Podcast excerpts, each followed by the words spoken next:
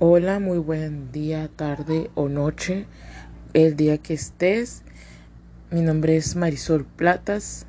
Estamos en un segundo podcast.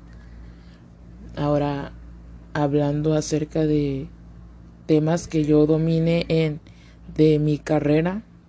Vamos a hablar de la importación y la exportación.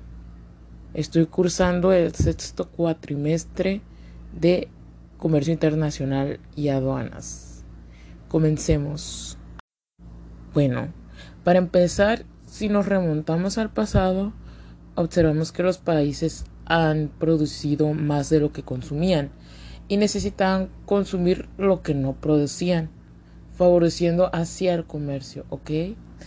Actualmente las relaciones con otros países son básicas en la economía, dando lugar a negocios internacionales y al comercio internacional, es decir, la compraventa o intercambio de bienes o servicios fuera de los países de origen. Ah, las operaciones comerciales que se llevan a cabo, pues el flujo de importaciones y exportaciones representan el comercio exterior de un país. Para profundizar Ah, más adelante vamos a decir que son las exportaciones y las importaciones que conforman el comercio internacional y una parte básica del negocio internacional.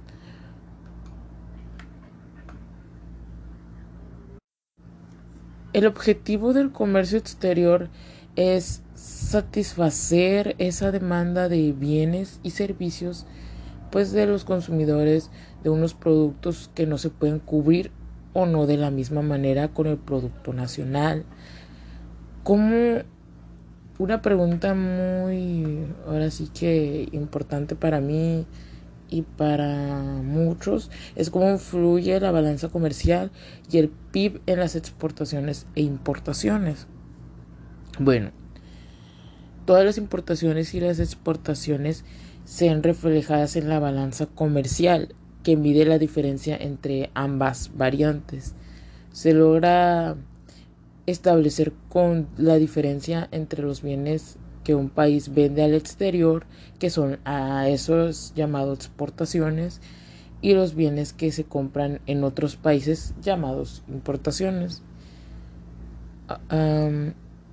cuando el valor de las exportaciones es menor que las importaciones, pues de qué estamos hablando pues de un déficit en la balanza comercial. La balanza comercial está directamente relacionada con el país.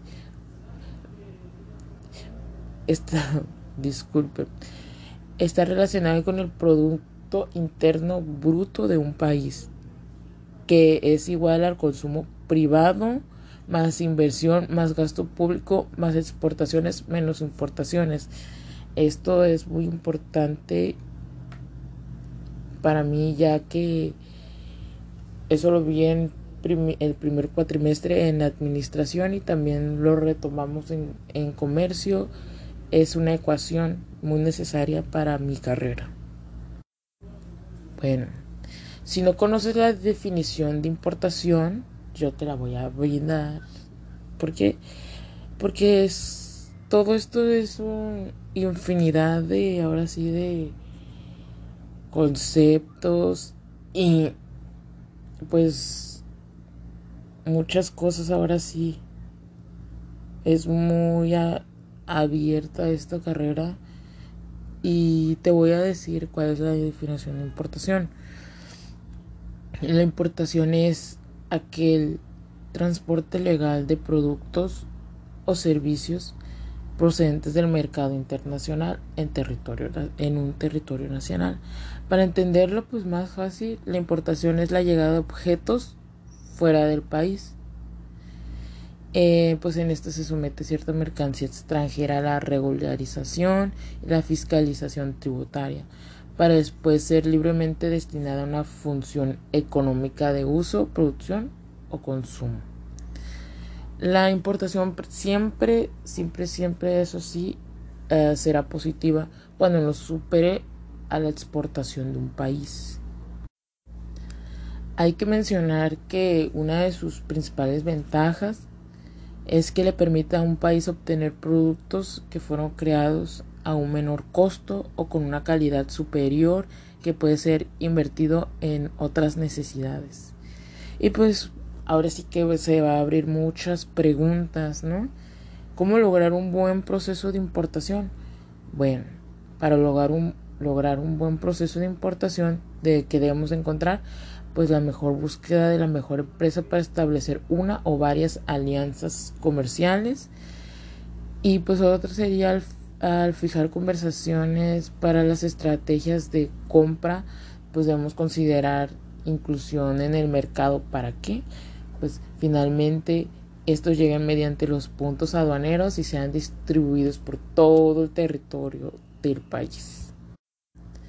Entonces pues la importación es la adquisición de bienes y servicios que no se encuentran en el país local, que quede muy bien en claro, o que son conseguidos de mejor calidad o de menor precio en otro país. Ahora sí, entrando más en materia, pues conocemos qué permisos necesita para, para realizar una importación.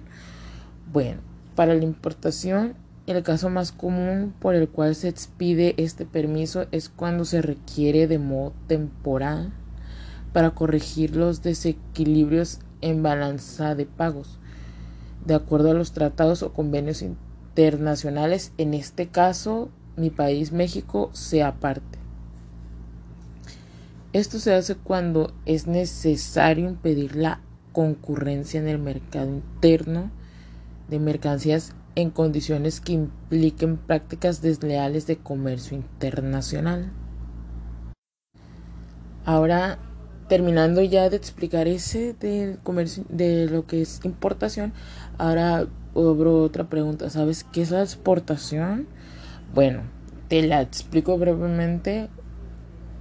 La exportación es el envío de mercancías nacionales para su uso o consumo en el exterior ¿ok? Con la salida de mercancías de un territorio aduanero, produciendo una entrada de divisas. Esto siempre se efectúa en un marco legal y bajo condiciones estipuladas entre los países participantes en la transacción comercial que debes conocer antes de realizar cualquier operación. La balanza comercial se refiere al valor en dinero de la diferencia entre los bienes que se exportan y los que se importan la cual es positiva si las exportaciones son mayores a las importaciones y será negativa en caso del contrario. ¿Conoces los permisos para un buen proceso de exportación? Si no los conoces te los voy a comentar. Para el caso de las exportaciones, algunos de los permisos más comunes por los que las expiden estos permisos previos son los siguientes. Para asegurar el abasto de productos destinados al consumo básico de la población y al suministro de materias primas a los productos nacionales, para regular o controlar recursos naturales no renovables del país, o cuando se trate de productos cuya comercialización esté sujeta por disposición constitucional a restricciones específicas. Para la preservación de la fauna y la flora en riesgo o peligro de extinción o para asegurar la conservación o aprovechamiento de especies cuando se requiere conservar los bienes de valor histórico, artístico o arqueológico. ¿Cuál es la importancia de la exportación?